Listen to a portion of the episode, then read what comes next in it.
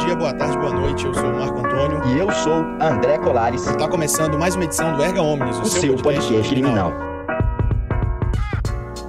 Quer fazer parte da família Mastermind Criminal?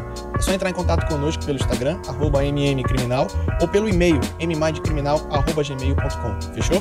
Aqui no Mastermind, nós não praticamos reserva de conhecimento.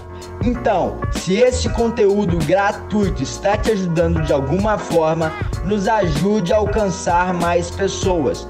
Tire print da tela do seu celular e marque pelo menos três amigos.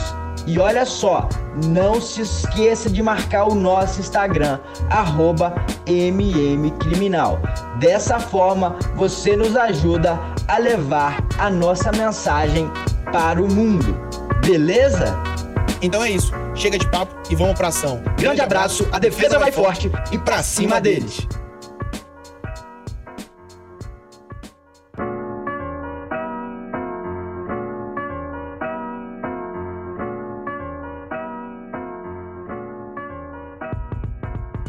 Olha, eu, eu acho que pelo conceito que eu entendo da, de réplica e tréplica, eu acho inviável ter uma tréplica sem réplica.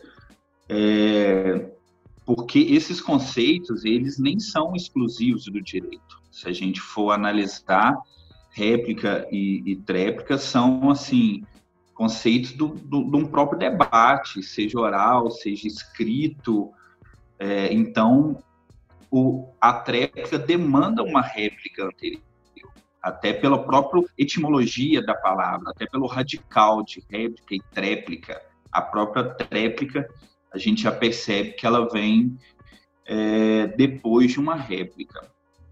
Agora, invertendo a sua pergunta, até aproveitando um caso concreto, dois casos concretos que eu tive, é, eu entendo que havendo uma réplica por parte do MP, do promotor, a tréplica ela é obrigatória.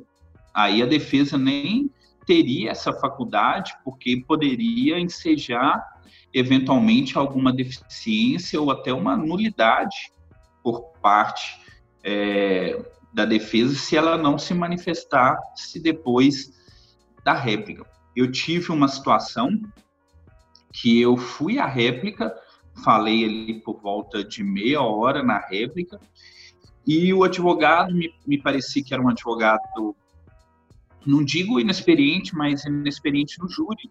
E para ele eu senti que estava é, bem tenso para ele, acredito que era o primeiro, segundo júri, apesar de já ter uma prática na advocacia pela idade, pelo que eu fui saber depois.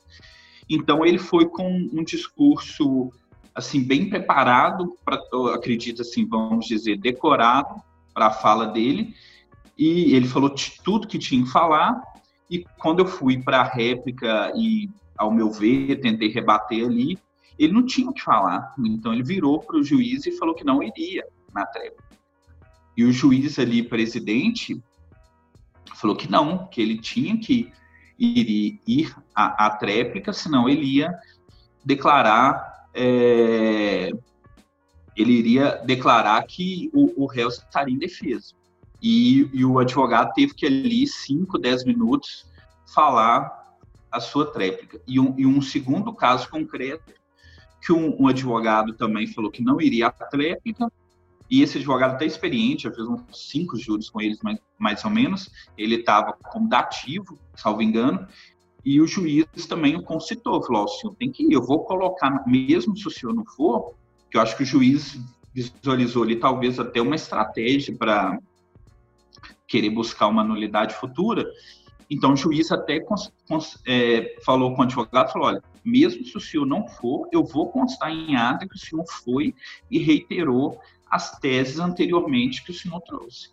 Então, aproveitando a sua pergunta e até colocando esse outro ponto, assim, eu acho que a tréplica exige uma réplica anterior e caso o promotor vá para a réplica, a defesa obrigatoriamente vai ter que ir para a tréplica aí. Perfeito. É, um outro ponto que eu acho que vale a pena ser tratado aqui, e até falando de estratégia, é o seguinte, dentro desse cenário. Às vezes, o Ministério Público tem uma certa vantagem nisso aí, nessa questão estratégica da fala, porque o advogado se ele leva um discurso pronto, ele já tem que soltar tudo na primeira fase dos debates. Já o promotor, caso queira, pode fracionar o discurso dele em dois momentos, por exemplo. Isso porque ele decide se vai à réplica ou não. Então, se estrategicamente você quiser utilizar uma determinada argumentação na primeira fase, esperar o advogado esgotar e depois vir com outra se abordando o mesmo tema, mas o, mesmo ponto, mas com outras estratégias de linguagem, têm, a, a, o Ministério Público tem essa possibilidade. E a defesa não tem. O que, que você acha dessa situação? Como que o advogado, especialmente, pode enfrentar isso? Qual é a sua leitura desse cenário? Olha, André, é, minha leitura é o seguinte: eu acho que o MP não tem essa estratégia porque a, ele sabe que a defesa sempre falará por último.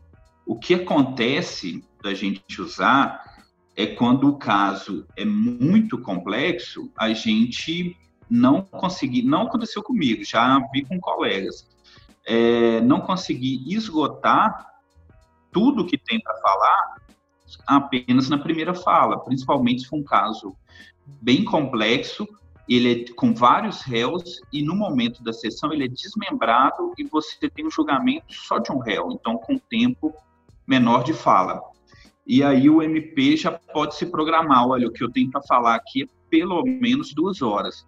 Aí ele sabe que vai ter a primeira fala e, e, e, e se ele quiser realmente a réplica, então, a única questão que eu vejo aí favorável para o MP seria temporal, para ele já se programar antes para falar é, na primeira e segunda fala, mas não vejo assim como estratégia, no sentido que você falou, que às vezes o advogado leva o, o discurso pronto, até pela minha concepção de réplica e tréplica, que qual seria? Eu, particularmente, todo, toda a minha fala é, eu esgoto tudo que eu tenho para falar na, na, primeira fala e eu utilizo a réplica apenas para rebater ou comentar ou tentar opor de alguma forma o que a defesa vai falar. Então, eu nunca levo é, a plenário um, um, um discurso preparado para dois tempos.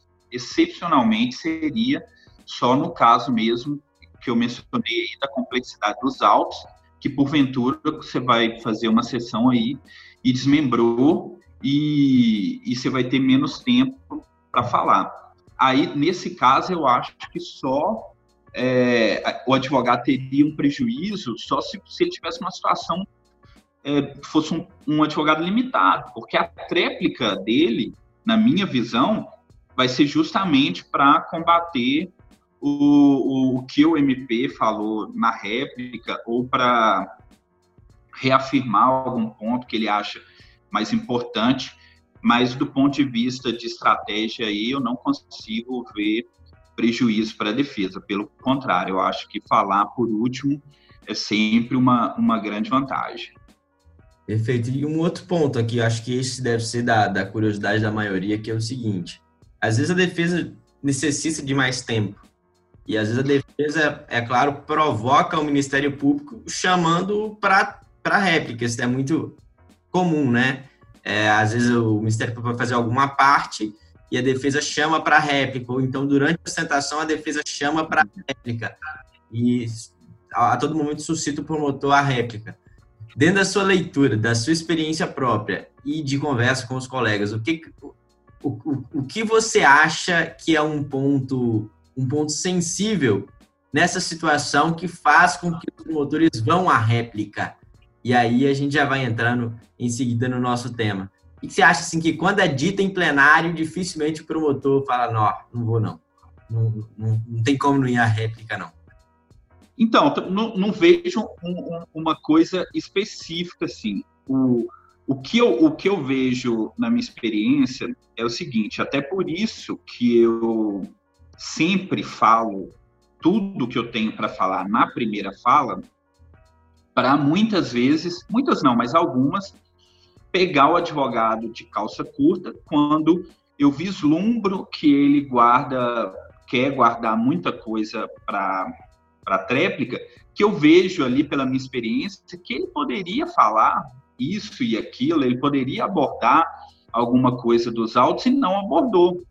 Então, assim, eu sempre vou na minha primeira fala e falo tudo que eu tenho que falar, e quando eu sinto que o advogado não falou tudo que ele poderia falar, é, dependendo da situação ali, eu deixo de ir para a réplica, mesmo tendo um ou outro ponto que eu gostaria de ter mais tempo para refutar, para é, exatamente pegá-lo é, nessa estratégia. Isso aconteceu comigo, até curiosamente, eu aprendi isso, foi não foi intencional, foi uma semana que aqui em Montes Claros eu estava fazendo júri às quartas e sextas, e também estava cooperando numa comarca próxima, em Gromobol, quem é daqui do norte de Minas, é, ou de Minas mesmo, eu posso ter ouvido falar, e eu tinha um júri lá quinta. Então, eu tive um júri quarta, quinta e sexta nessa semana. Foi uma semana bem puxada.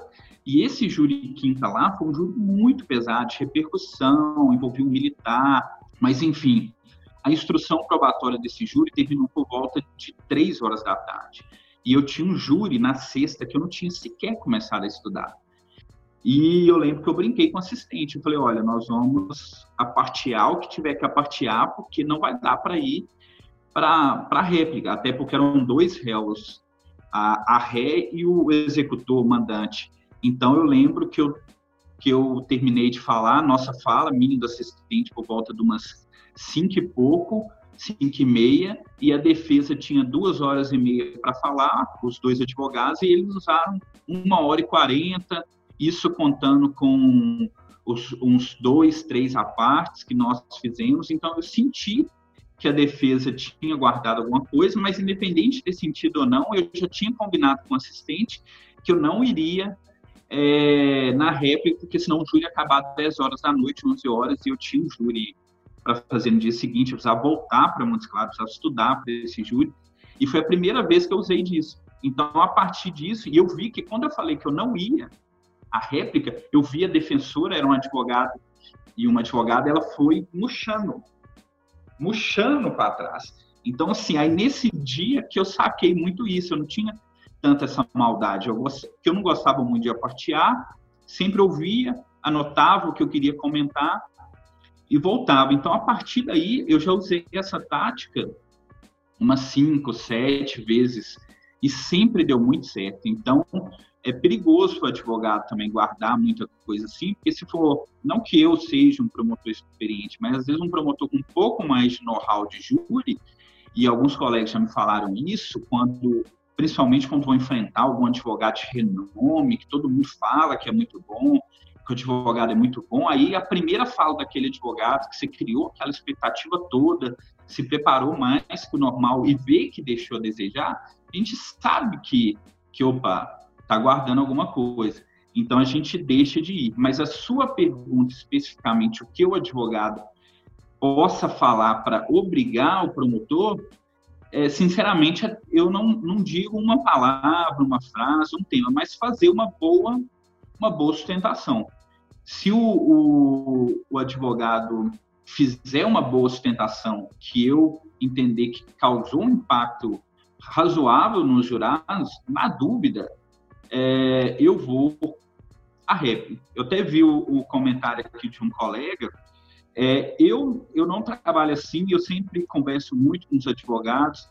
É, quando eu sinto que está uma, uma, se o advogado me perguntar no início do júri, falar assim, oh, doutor, o senhor vai à réplica, senhor costuma ir à réplica, não tem como eu falar para ele, eu falo, depende, vai depender da sua fala, que é, que é, honestamente, é isso mesmo. Eu vou escutar a fala e, e a depender da fala do advogado, eu vou. Então, não tem como eu nem falar antes se eu vou ou não vou. Agora, se ele me pergunta durante o debate ou não, eu, se eu quiser ir, não quiser falar para ele, eu posso falar, ah, doutor, não sei, não decidi, mas eu, particularmente, nunca vou virar para um advogado falando, falar que vou à réplica e depois não vou. Isso eu, eu não faria. Entrando no nosso ponto, então, o promotor foi a réplica, a palavra é da defesa para fazer a tréplica. Diante de uma leitura legal, constitucional e até dentro de uma perspectiva de teoria dos jogos, de fair play, a defesa poderia inovar na tréplica?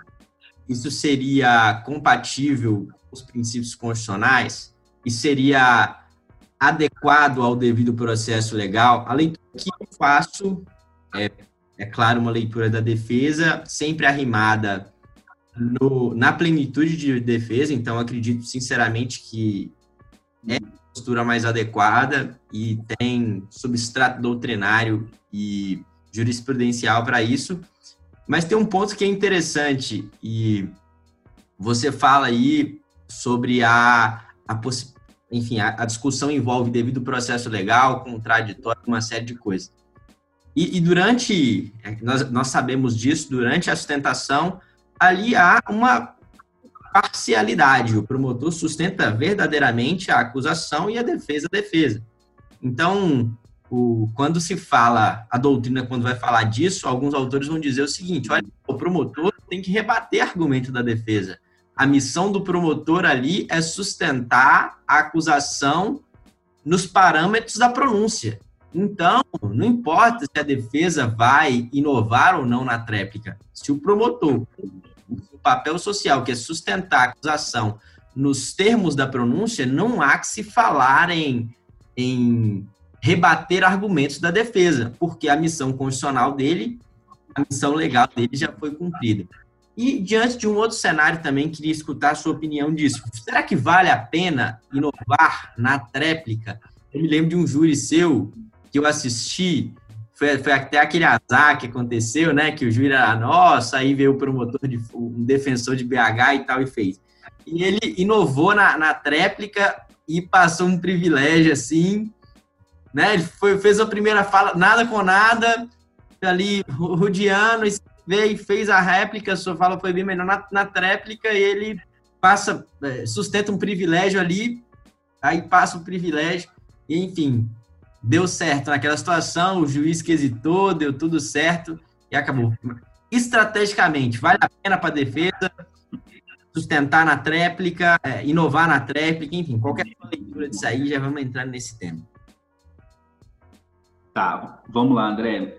É, primeiro, uma, uma visão assim, um pouco conceitual, bem rápido aí, porque eu acho que o, o, interessante aqui é a gente debater assim na prática mesmo, caso concreto, igual você puxou aí por fim, se vale a pena ou não. Mas apenas introdução. Eu confesso, honestamente falando, que a minha posição era de entender que era sim possível, em razão do, do, do princípio aí da, da plenitude de defesa. Sem pesquisar mais a fundo, eu sempre entendi assim é, até que, até que eu fui assistir um júri de um colega meu aqui em Montes Claros, e, e acredito que você estava nesse júri.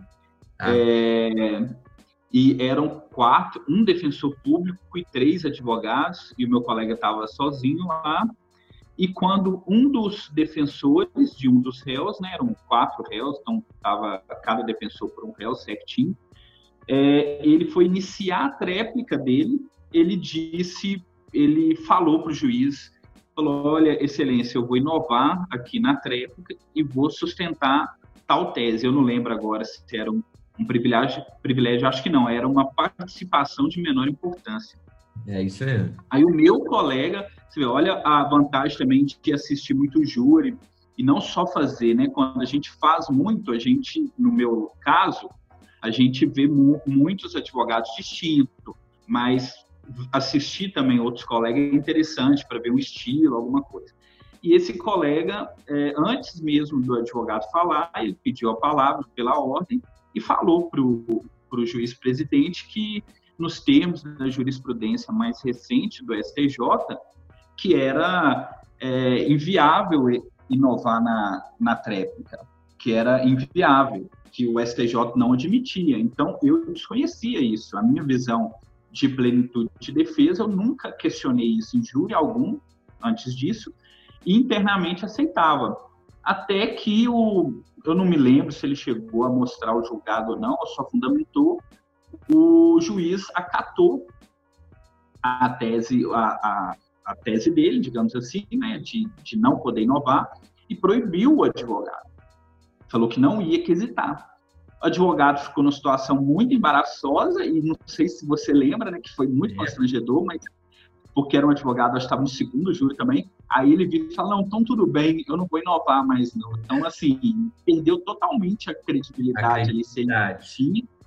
E, mas a partir desse. Só, só fazendo uma pontuação nesse sentido. Numa situação dessa, e você acha que é a postura mais adequada para o advogado? Suscitar a nulidade, consignar o prejuízo e ficar ali falando do prejuízo duas horas para e sustentar. E eu acredito que, que essa devia ser a melhor postura, porque a postura ali do advogado, ah, não, vou sustentar agora a, a, a, participação de menor. Aí o promotor interveio, o juiz, não pode sustentar não, doutor. Ah, não, tudo bem. Mas como assim? É. Ixi, então... Foi uma, foi uma postura, é, foi uma postura muito criticável. Vou chegar nela daqui a pouco, mas eu só, nessa parte aí da, da estratégia, da viabilidade, mas só trouxe esse caso para mostrar como é que surgiu. Aí, a partir daí, eu fui pesquisar isso, porque eu falei, opa, eu sempre aceitei isso de bom grado, será que realmente tem uma jurisprudência favorável ao MP nesse sentido? E aí eu fui pesquisar.